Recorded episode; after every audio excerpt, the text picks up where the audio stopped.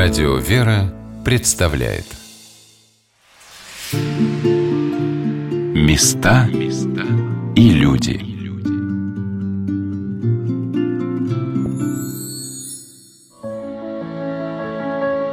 Издревле на русской земле почитались монастыри. Спокойнее человеку было жить и трудиться, когда рядом с ним находились люди, которые посвятили себя молитве к Богу. Чувствовал русский человек эту невидимую силу и благодать Божию, которую призывали на родную землю монахи и монахини.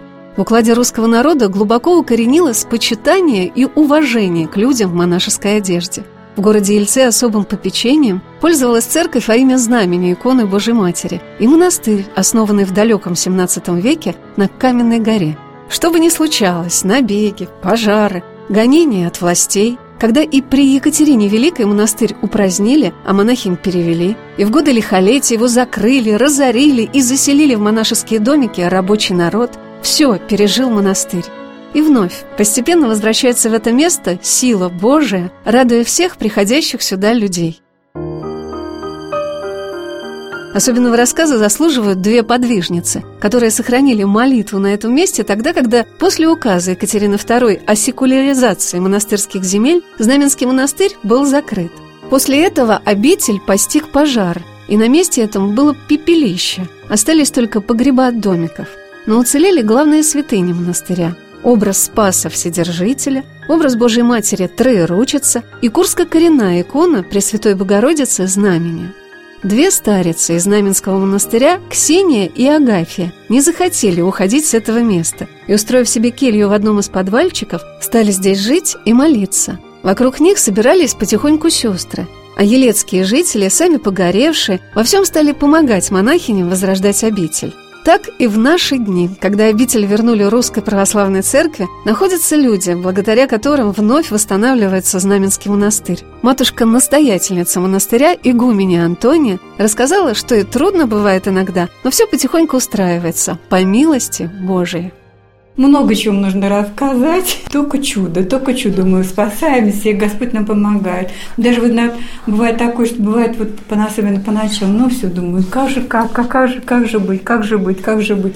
Раз Господь посылает, и людей какой-то, и люди вот приносят продукты и деньги, и, в общем, а если я молилась, когда приезжала, вот, значит, в Павлович, приезжаешь, в большой монастырь, все так благоустроено, сделано будет. А он думает, ну, в нашем монастыре спонсоров нет, а как бы попасть нам в эту программу?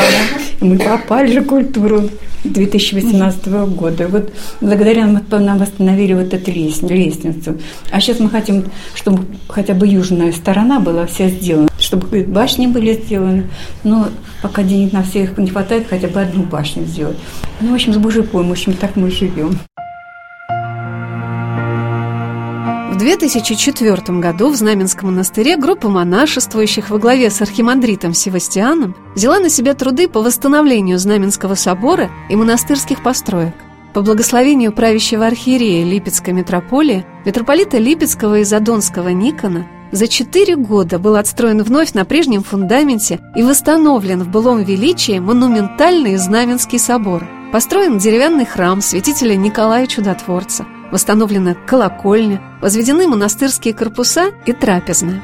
10 декабря 2008 года состоялось освящение Знаменского собора, который поражает не только своим величием, но и необыкновенными фресками. Монахиня Аркадия рассказала, что для ельчан возвращение монастыря стало большим событием. Те монахи, которые были до нас, они приехали к владыке Никону, он их пожалел, принял. А вот этот монастырь требовал восстановления, конечно. Владыка, как будто Господь ему так открыл, что он именно послал, архимандрит Севастьян был, и вот он послал их сюда. А строители, да, они тут очень много сил положили, потому что батюшки сами были строители, батюшки были очень такие опытные. Это тоже Божий промысел такой, что вот через них народ елецкий более-более как-то оживился. Да, у нас есть храмы, соборы, есть такие такие храмы вот приходские. Но, видно, не было вот такого монашества, не было такой жизни, чтобы именно вот собрать народ. Даже когда вот уже потом, уже после люди говорили, что они нас привели к Богу, потому что люди поняли, что такое монашество, ради чего. То есть не только просто, чтобы вот прийти в храм, поставить свечку, как вот мы называем формальное христианство, а именно вот ради чего мы живем, ради, чтобы дух был, дух у нас был. Слава Богу, вот если православный христианин, он как бы правильно понимает христианство, он тоже будет жить в том же духе Божьем. А монах, у него вообще цель такая, чтобы, как Серафим Саровский сказал, у нас цель стяжать Дух Святаго. Вот это наша главная цель. Святитель Игнатий Бринчанинов сказал, что нам жизнь вообще дана, чтобы мы готовились к вечности. Нам больше ничего в этой жизни не надо, только вот к вечности. И вот когда мы приехали сюда, было, конечно, не хотелось из того монастыря уезжать. Уже мы за послушание ехали, владыка наш духовный отец, он как бы послал нас в монастырь принимать. И мы приехали, когда я зашла в храм, он просто блестел блестел храм, иконостас, и как бы, как Господь дал вот такое вот э, чувство. Я зашла в храм, я смотрю вот это вот все. Я говорю, ради такого храма даже можно здесь жить. Вот такое у меня детское первое чувство такое было, что я так вот зашла. Я не ожидала, что они так быстро за четыре года восстановят вообще не только храм. Храм был взорван. От фундамента камни кое-какие остались, и просто просто котлован был, когда мы приезжали. Молодцы, им Господь дал, видно. И Господь, видно, их послал для этого. Мать Аркадия рассказала, как выглядела могилка затворницы Мелании в советские годы. Могилка Милани, она вообще представляла собой просто крестик и, ну, как бы горку такую кирпичи, красного кирпича, и все. Туда под крестик засовывались записочки, люди приходили, они не знали уже куда, под кирпич, там где-то щелочку находили, они вот, как Ксения Блаженная тоже записки, ну вот. А мы уже приехали, там уже оградка, там уже цветы, ужлиты так и все как бы обложено, крест новый, там уже настоящее ее место, да, где ну она вот. была. Могилка затворницы Мелании расположена рядом с Никольским деревянным храмом. И здесь, на склоне горы, стоит памятник подвижнице. Матушка Мелания заботливо оберегает и эту гору, и монастырь, и всех приходящих сюда людей своей непрестанной молитвой. Но здесь есть не только ее могилка. Рядом с храмом упокоились настоятельницы и монахини Знаменской обители, многие из которых вели строгую подвижническую жизнь. По словам монахини Авраамии, вся гора – это мощи угодниц Божьих когда отстраивали заново этот монастырь после уже советского времени, когда пришел архимандрит Севастьян, и он заново отстраивал по благословению владыки Никона, монастырь заново был восстановлен, и здесь кругом, когда подняли грунт, кругом здесь косточки, могилки, могилки, могилки, ну все, естественно, закрыли, но мы ходим, я всегда и паломникам говорю, что мы идем с вами по чьим-то мощам. Кого хоронили в монастырях, да? Около храма. Здесь хоронили священников, игумени, монахини, те, кто отстраивал монастырь, помогал, наши благодетели, и, конечно, конечно, те, кто здесь молился, они же здесь почили, кого мы уже теперь имена их и не знаем, Господи, ты веси. Те люди, кто искал Бога, вот она, эта земля, буквально, как ее можно назвать, единый антиминс. Монахиня Авраамия пришла в монастырь, принеся ко Господу и свои дарования, и свою музыку, и свои песни. У Юлии Юрик, как звали монахиню Авраамию до принятия монашеского пострига, много замечательных альбомов с духовными песнопениями. Но мне захотелось поставить вам то, что больше подходит к теме нашей сегодняшней программы о русских монастырях. Эта песня называется «Я раздвину время, словно шторы».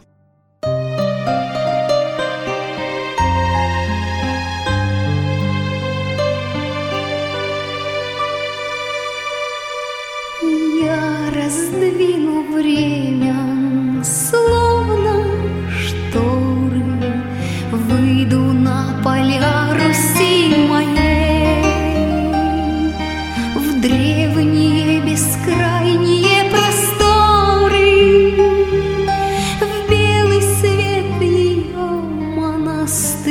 me.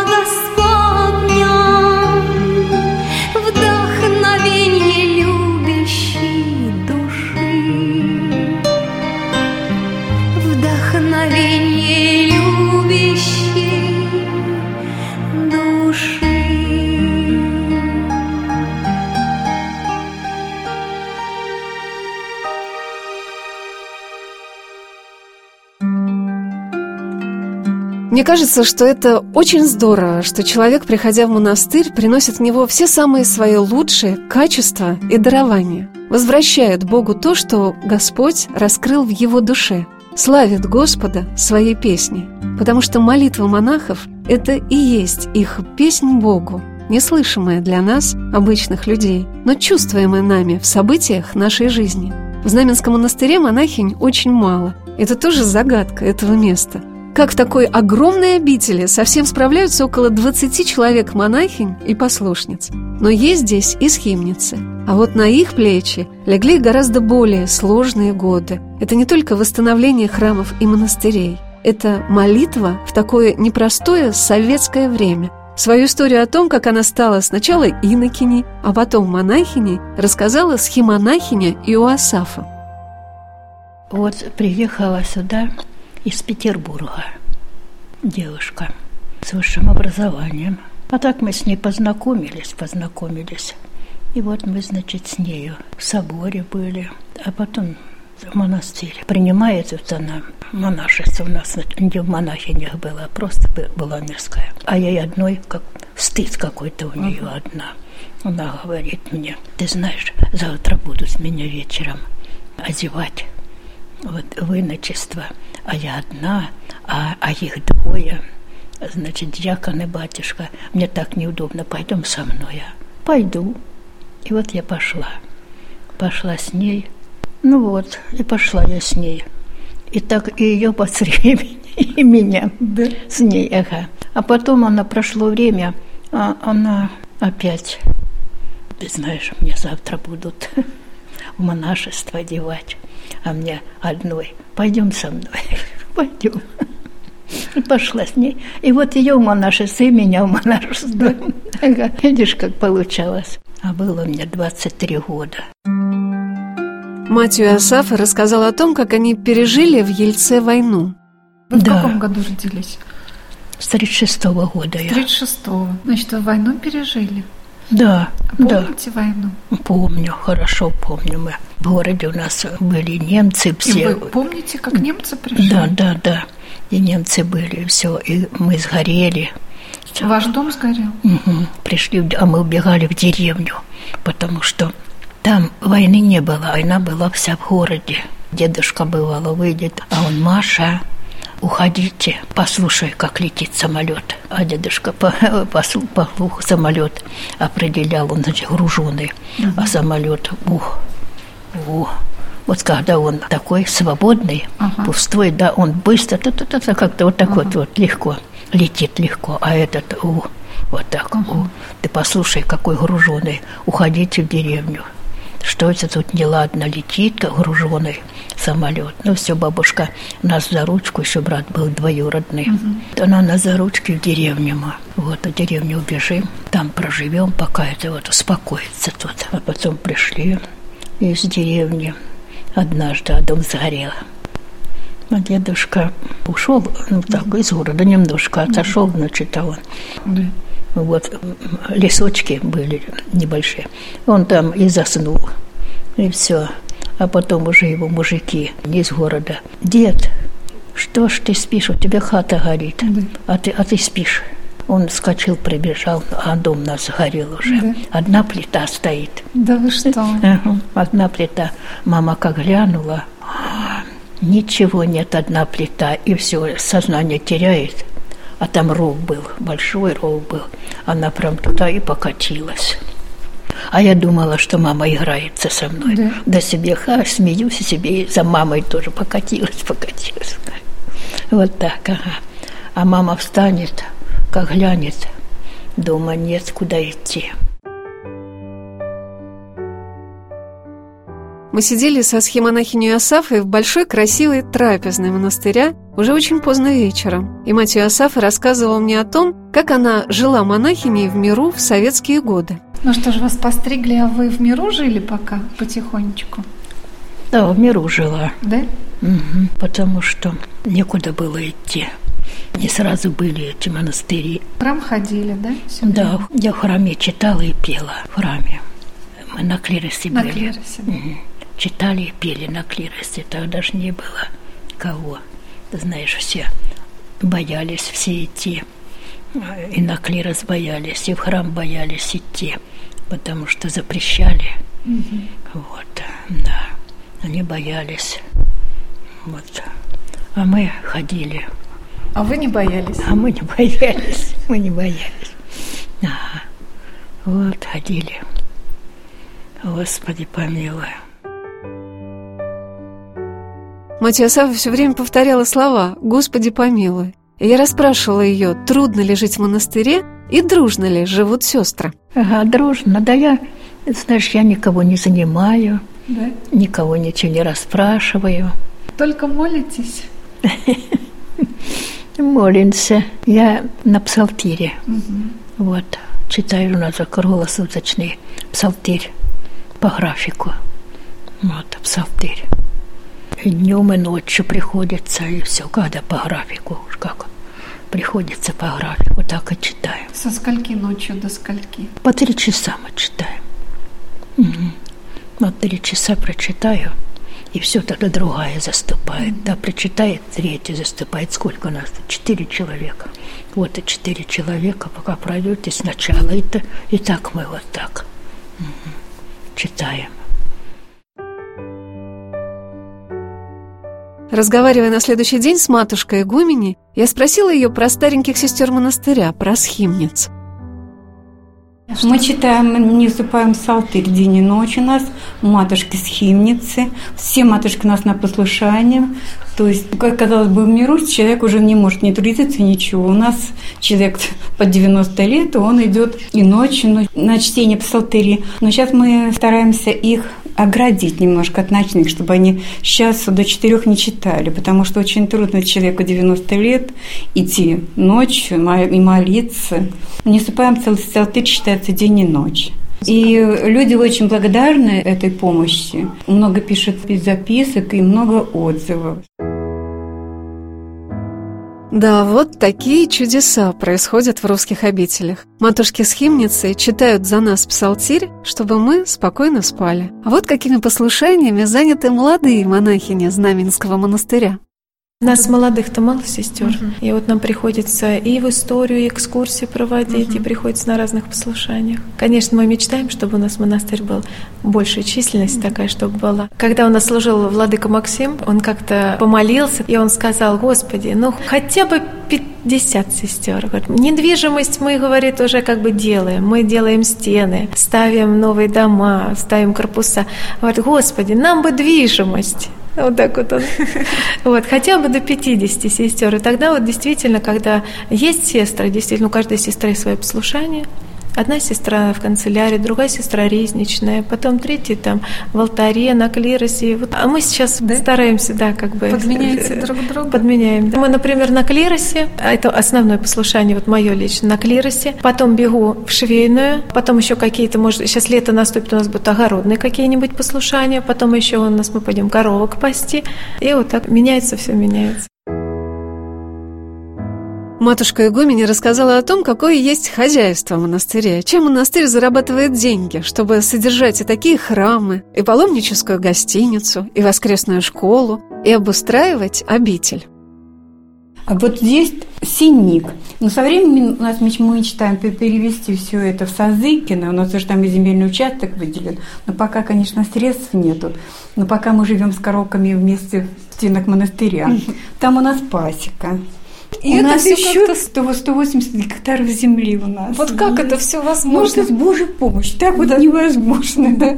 Но мы землю отдали в аренду, а себе оставили гектар 50. Чтобы у нас была своя трава, мы засеиваем. В том году посеяли. И нам говорили, вы посеяли урожай, не ждите. В этом это первый год не будет. Ну, ну, не будет, так не будет. Ну, мы, я послала, значит, эти священник, мать Аркадию, молебен отслужили. И мы собрались. Такое было благодатное время, дожди шли. В общем, мы собрали траву. В этом году мы, значит, в поляну. Траву, в общем, она для коровы идет для сена и для наших пчелок. У нас там пасека. Так что мы, когда в ярмарке приезжаем, то мы привозим на продажу наш свой мед и наши вот эти перепелиные яички да. и тушки перепелиные ПО. Мы же не едим, а люди с удовольствием нас берут. В Знаменской обители не только перепела. В больших вольерах я увидела необыкновенных белых павлинов, изысканных с небольшими коронами на головках, райских птиц. Но главным удивлением этого монастыря для меня все-таки стали его насельницы. Я спросила схемонахиню Асафу, а что самое главное в духовной жизни, и кто учил ее молиться монашестве самое главное – терпеть надо все. Да. Да, и любовь. Вот, друг на друга не наговаривать, друг другу не мешать жить. Любовь должна быть. Нет любви, все, не выживешь, убежишь. Вот с любовью должны жить. Приходится вот так – спокойно все, тихо, лишнего не наговаривать, больше молчать. Молчание – золото. Да. А mm. трудно молчать? Нет, не трудно молчать. Говорить наговоришь, а потом скорбишь, что наговорила. Вот лучше молчать. Молчание – золото. Перемолчишь, потом не жалеешь.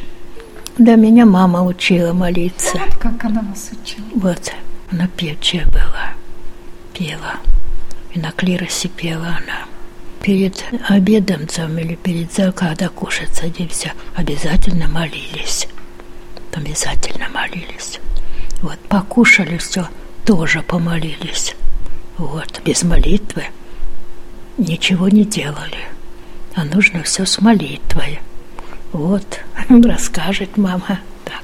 Тогда Господь будет помогать и будет у вас все спориться, а не будете молиться.